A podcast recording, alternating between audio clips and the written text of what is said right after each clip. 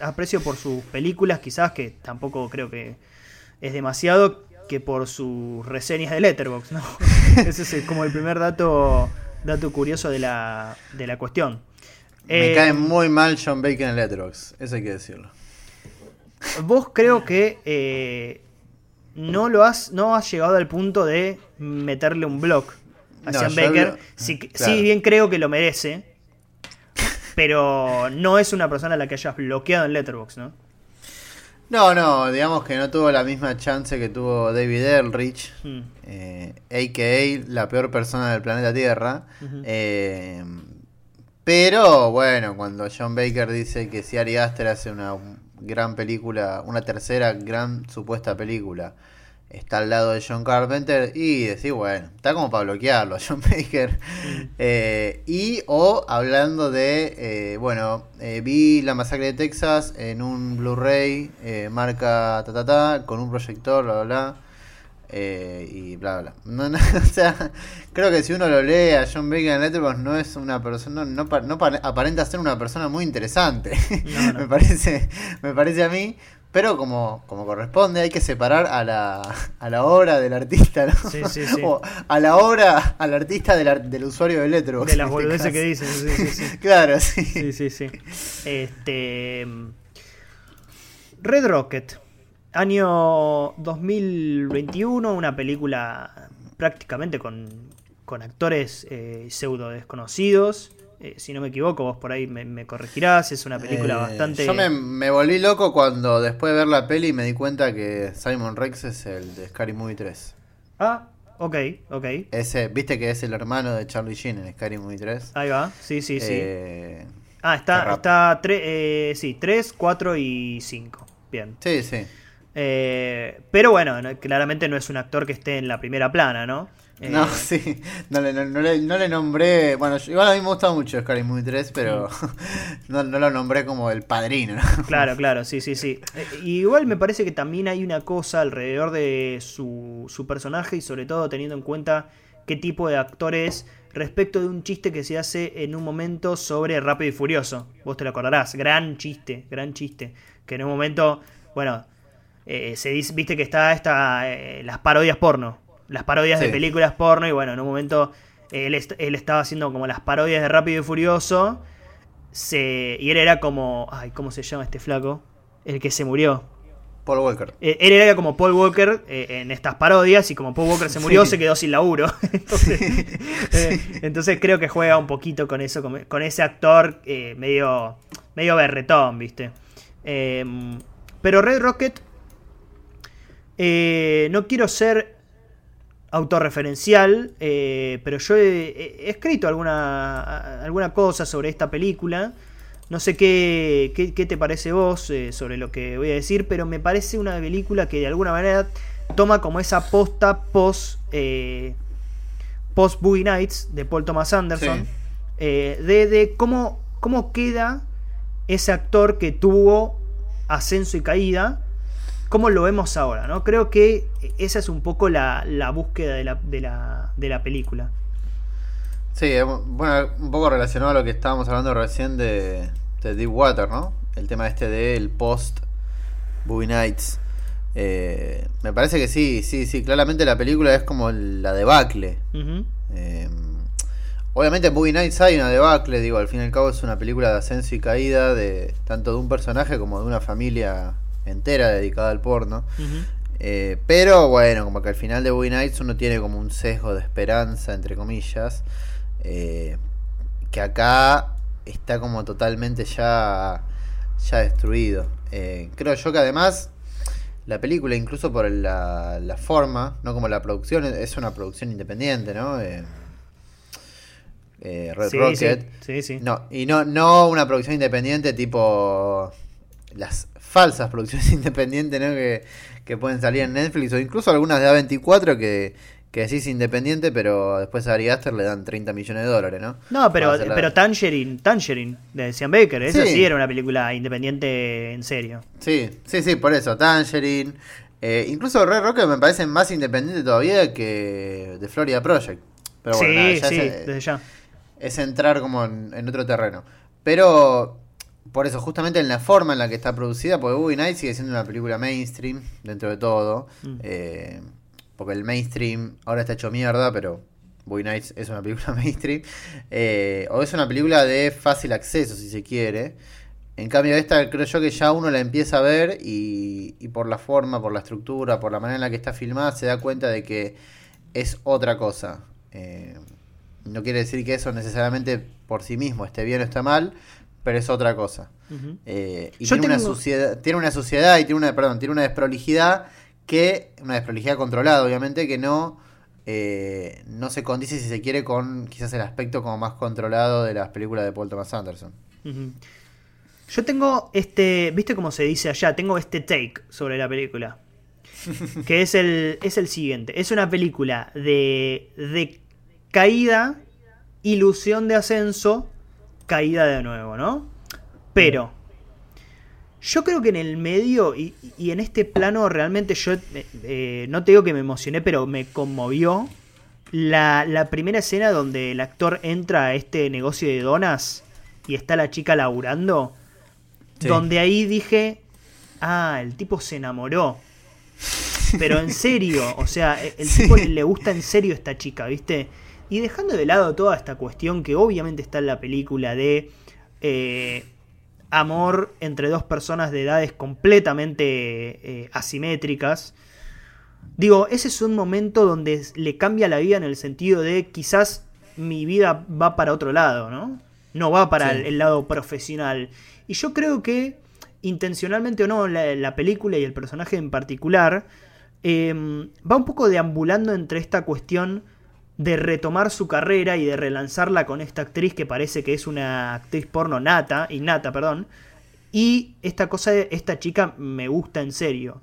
Y yo creo que el final, que es un poquito desesperanzador, eh, creo que también como se hace eco de esto, ¿no? Como de yo por ahí quería el amor, o yo por ahí eh, me, enamoré, y también por otro lado como que la quise eh, digo, la quise tomar como una actriz a la que yo voy a, yo voy a manejar y que yo voy a impulsar y que esta es como mi vuelta a la fama.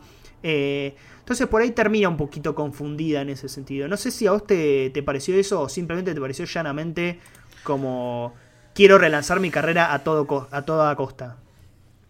Em, sí, yo creo que la película te da, te da esa esperanza de estar viendo un arco de redención como en en películas recientes también te lo daba tipo Uncut Gems, ¿no? Ahí va, en Uncut, Gems no hay una cuestión de amor, pero vos decís, bueno, parece que el tipo entendió eh, lo, que está pasando, va a reflexionar sobre su vida y termina yéndose más al barro. Eh, y es cierto lo que decís, es cierto lo que decís, más teniendo en cuenta lo que comentabas del final, porque el final, esa cuestión de amor, que uno, uno la ve a través de los ojos de él como esa fantasía, ya está totalmente pervertida. Como que, a ver, lo, lo quiero decir de otra manera. No, o sea, en el final vos como audiencia no compras el cuento de nuevo. No sé si a eso te habrá pasado a vos. ¿Por, eh, ¿por qué pasa eso? Yo, yo tengo una respuesta, pero para vos, ¿por qué pasa eso? Eh, no, bueno, yo creo que, la, creo que pasa eso porque cuando pasa la primera vez en la mitad de la película, después en el, en el, resto de lo que queda, ves la debacle de nuevo y ves como esa, ese supuesto enamoramiento es más una cuestión de falsa para llegar a otro, a otro lado. Eh, igual, y esto después si querés lo hablamos, pero me parece que lo, lo más interesante de la película es que esta cuestión de volverle a darle la espalda a él, no termina pasando tanto por una cuestión con ella, sino por algo lateral, que es lo del, lo del camión. Eh, y eso también me parece interesante. Pero bueno, no, me quiero adelantar. Si querés, decime por qué para vos pasa, pasa eso del final. Eh, yo creo que el final tiene esta cuestión dentro de la película, eh, obviamente surrealista. La película no es surrealista en sí misma, obviamente, el final no es surrealista, pero plantea un escenario que es así, lo cual me hace pensar que eso le termina de alguna manera dando una lección al personaje en el sentido de que el sueño americano que tanto critica la película de una forma sutil, lo cual me parece por ahí el acierto más grande de la película, no, no era tal. Porque uno por ahí eh, puede dudar tranquilamente de que, si, de, que él en el final ve eso que no es real, ¿no? Pero que vio como una cuestión idílica atrás de ese personaje que lo hace creo que replantear su carrera, ¿no? Eh, quizás no con ese no con ese rumbo o, quizás yendo para un lado más realmente amoroso y de lo que a él realmente le interesa de la vida, pero me parece que el final surrealista tiene que ver un poco con, la mezcla de, esta cosa profesional versus lo amoroso. Eh, entonces por eso también me parece tan, tan acertado, ¿no? Sí, también se mete un poco en esta cuestión de la industria porno y de los de las si se quiere de las personas que trabajan ahí de que, que muchas veces son pareja en la vida real o, o digamos o también lo que puede pasar es que como en el cine, ¿no? ellos se enamora un actor de una actriz y se, y se casan. Eh, también creo que se mete un poco en el barro con esa cuestión de, bueno, ¿cómo funciona una relación así? Porque al fin y al cabo, digo, tu trabajo te está diciendo de que esa pareja que es tuya, que, supuestamente la amas y, ella te ama a vos, está trabajando de algo que, que, requiere estar con otros tipos o con otras chicas. Eh, creo que la, la, la, la, pregunta sobre el tema este del placer y el trabajo pasa por pasa por ese lado también. También un poco pasa por el lado de, eh, creo yo que falsamente, porque yo no, obviamente uno no compra al final lo que pasa con esta chica más, más joven. Creo que en la propia película pasa con esta cuestión de la ex mujer suya. Eh, digo, la cantidad de veces que los vemos, lo vemos a él cogiendo con la ex mujer eh, porque tiene que vivir en esa casa y por una cuestión casi ya laboral, cuando lo otro, que sí es lo que le va a dar el laburo de nuevo, a veces lo, tiene por placer o por un falso placer. Digo, eso es interesante, pensándolo ahora. Cómo la película readapta esas dos cosas. Porque uno pensaría que con la ex mujer hay amor, eh, pero el sexo en esa casa se termina tomando más por trabajo, es decir, para sobrevivir. En cambio con la otra, que podría llevar podría llegar a existir una suerte de enamoramiento. Después, si querés, hablamos de este tema de la edad, igual. Eh, se, crea un falso placer. Porque igual es falso, pero es es otro tipo de sexo que, el que tiene claramente con la con otra chica, con la ex mujer. Mismo creo que se juegan un poco estas expectativas de, de ascenso a la fama y, bla bla bla con esta chica nueva, con esto de que él le miente sobre dónde vive, por ejemplo, ¿viste? ¿No? Entonces ahí creo que eh, sigue latente esta ambigüedad de labor contra amor, que e, es esto de querer impresionar a una chica que es 20 años menor, ¿no? Y que él obviamente estuvo en un lugar altísimo y ella recién empieza, pero que sin embargo le gusta mucho y bueno, eh, tiene, tiene que mentir para, para impresionarla, ¿no? Entonces, siempre que me parece que se mantiene entre esos dos polos la película, entre la profesión eh, la ambición y obviamente eh, encontrar el amor verdadero. Lo que pasa creo yo también es que representa quizás un, un quizás un descenso a una categoría más baja, ¿no? El hecho de enamorarse de una chica 20 eh, años más joven, que no tiene experiencia, pero que a la vez para él representa quizás un, un fresh start, ¿viste? Sí, no, yo creo que lo que pasa, obviamente, es una, es como el, punto más bajo enamorarse de esta chica. Eh, principalmente porque es como no solo se enamora, sino que la, pervierte a ella. Eh, creo que lo más triste de ver de la película es como una chica tan joven es totalmente destruida por, por este tipo. Y no quiero, no quiero ni imaginar lo que pasa después de créditos. No en la película que claramente no seguimos viendo. Eh, es como bastante cruel la película. Pero e, es, muy, es muy interesante cómo no lo, no lo muestra. Porque la relación de ellos no se muestra como una cuestión de, crueldad. Sino que tiene los huevos y tiene el coraje de ponerlos en la mesa de presentarlo falsamente como una cuestión de vacaciones y de amor de verano. La película un poco también juega con eso, me parece, con esta cuestión del amor de verano, del amor pasajero. Eh, de conocer a esta chica y dedicarle, viste, ese plano que lo tiene el amigo Citric de portada en Twitter, de ella con los brazos abiertos mirando el, océano. que, que, uno, uno agarra ese frame eh, aislado y dice, ah, bueno, eh, es una cuestión de libertad esto, ¿no? Claro, Como de, claro. de, de- de mirar al horizonte, de esperanza, de libertad. Lo pones en el contexto de la película y te querés pegar un tiro en los huevos. O sea, no, no, es muy incómoda. Es muy incómoda la, la- la película en ese sentido. Eh, y creo yo que es algo que recupera de Tangerine, porque es algo que se había perdido, me parece, en Florida Project. ¿no? Ya hablando de, la- de las películas de él, eh, no, no he llegado a ver Starlet y las películas anteriores a Tangerine, pero me parece muy notorio como Florida Project, que creo yo que es una película bastante menor, eh, para mí en, en relación ni hablar a Red Rocket, que, que creo yo que es la mejor película de él, pero también en relación a Tangerine, porque es como un poco... Creo que el final de la película, vos te lo acordás, ¿no? El final de Florida Project. Sí, Eh, el- creo que es una película Disney. Y es muy, es muy literal al, al final. Mirá, Eh, me parece una película menor, eh, digo, no solamente en calidad, sino en ambiciones.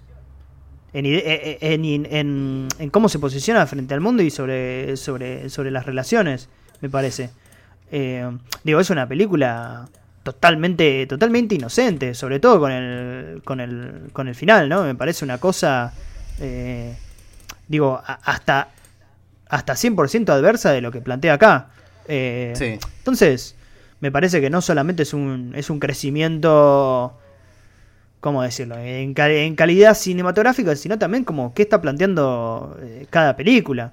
Digo, ni siquiera Sí. hablamos de, de esta cuestión incómoda de la relación entre una persona de 45 o 50 años con una de 18, no, menos, creo, que creo, que creo que es menor cuando la, cuando la conoce. Sí, es menor. No, pero hay una cosa más antes de cerrar. Mm. En- porque hablando del Florida Project, el, el personaje de William Dafoe no puede existir en Red Rocket. Mm. O sea, creo yo que uno de los una de las cosas bastante como, no sé, me parece flojas de, de Florida Project es que el personaje de William Dafoe no tiene un defecto. O sea, es el conserje tipazo. Eh, está ahí para resolver todos los problemas de toda la gente problemática del, del edificio. Y es un poco irre- llega un punto donde es como irreal, me, me parece yo, y creo que ya es un problema de la, de la película. Porque acá no, no hay como un, un personaje así. E incluso si lo hubiera, no está puesta la perspectiva, no está puesta la perspectiva en ese personaje. Eh, porque creo yo que hay personajes, si se quiere, más nobles en Red Rocket comparados al amigo Simon Rex. Pero al mismo tiempo creo yo que en su nobleza también hay ciertas cosas problemáticas. Digo, el- la familia esta que la termina ayudando a ella es una familia de vendedor, de, de dealers. Sí, sí. No como sí. no. No es el conserje que el que corta el pasto en la Mirá, en el, vec- en el vecindario. Mira, te te voy a decir algo. eh, me parece que el punto más incómodo de la película, o uno de los puntos más incómodos, no es eh, esta cuestión de la diferencia de edad, ni que el, entre comillas, héroe a- o persona que nosotros seguimos en la película es un ex actor porno con algún pasado del tipo turbulento, sino creo que está en el personaje, viste, del, del, del vecino, el amigo joven, que bueno, obviamente es el que, el que causa este problema con el camión, que vos Sí. en, en toda la película lo ves como un buen tipo, digamos. Y ese después es el que, el que termina chocando y, y obviamente no lo delata al otro. Entonces ahí se plantea una cuestión incómoda. de, eh, yo quiero que el personaje principal eh, de alguna manera tenga algún tipo de, de, de recompensa sobre todo lo que sobre todo lo que sufrió y bla bla bla. Y eso es necesario que este flaco eh, se entregue a la justicia o que no diga lo que pasó, bla, bla, o que no diga que el otro estuvo con él. Entonces ahí se plantea una cuestión incómoda también, ¿no? De querer que el personaje principal triunfe a costa de eh, este error del, del buen tipo que lo acompañó durante toda la película, ¿no? Sí, te digo una cosa más. eh, y aún más como yéndose al barro. En ese momento de la película, yo quiero que lo delaten. Mm. Porque en cierto punto el vecino te parte el alma. Sí, claro. Sí, sí, aparte, sí. Porque, porque aparte creo que yo de que se aprovecha de que al vecino le faltan un par de jugadores. Sí. eh, que cumple, cumple una promesa de silencio por nada. Sí, sí, sí. porque sí. No, no recibe nada No, a no, cambio. nada. No le promete nada. Le dice, vos callate, le dice. Eh, te, da una, te da una pena y una congoja terrible porque Incluso te, corrijo en algo brevemente, porque el que causa el accidente no es solo él, sino que es culpa de los dos, ¿no? Mm, Digo, claro. No es, que, no es que Simon Rex está libre de culpa. Sí. Eh, y cuando llega ese momento decís, no, bueno, basta. Es el, me parece que es el punto de quiebre y por eso creo yo que es interesante que el punto de quiebre sea por, por eso y no por algo relacionado a la chica como podría haber sido una violación, ¿viste? Como algo muy, muy fuerte eh, y muy, si se quiere, ya como subrayado por la cuestión de la diferencia de edad de ellos o, por la cuestión posesiva. Me parece que es más inteligente y más interesante plantearlos desde este costado lateral, desde un problema aparte, que se cobra la vida de varias personas, eh, y que lo, no, no le involucra a ella. De hecho, que ese punto de quiebre es tal que a ella se la olvida la película. Viste que hay 20 minutos donde ella deja de existir. Sí, sí, sí. Hasta que ella lo llama de nuevo y ahí como que se empieza la, maquinación. Eh, pero creo yo que ese, ese punto del, del, camión es clave, siendo para mí la, la, mejor, la mejor escena de la película o la más graciosa, la que el chabón se entera de que no lo van a juzgar y que no va a ir preso, se pone a bailar y lo, ve el padre, lo ve el padre de otro lado. Sí, sí. sí, sí, sí, sí. es una es como el punto de comedia negra y de meada más, más intenso de la, de la película. Bueno. y, eh, perdón, y una cosa más, sí, te, quería una cosa más para cerrar con lo de Florida Project. Creo yo que Tangerine es mejor eh, que Florida Project. Creo yo que lo que tiene Red Rocket es que Tangerine puede ser que tenía ideas, como esta cuestión de ideas eh, incómodas, eh, personajes incómodos, polémicos, en primera plana. Me parece que lo que tiene Red Rocket y que es el salto más allá es la cuestión técnica. O sea, me parece que, eh, y no por una cuestión de que una se filmó con un iPhone y esta se filmó con una cámara, sino que hay como un avance no solo en la cuestión de los temas eh, polémicos que ya habían sido como un poco abandonados en Florida Project, sino que refuerza la, la, la técnica. No sé si a vos te, parece eso también. Sí, me parece que, claramente sí. Sin embargo, me parece que sigue siendo una película en cierto punto sucia. Digo, estos. Eh, eh, los, los, zoom, ins, eh, los, saltos de, los saltos de montaje, como e, ese tipo de cosas, ¿no? Sobre todo los zoom ópticos y qué sé yo. Pero sigue siendo una película bastante planificada, ¿no?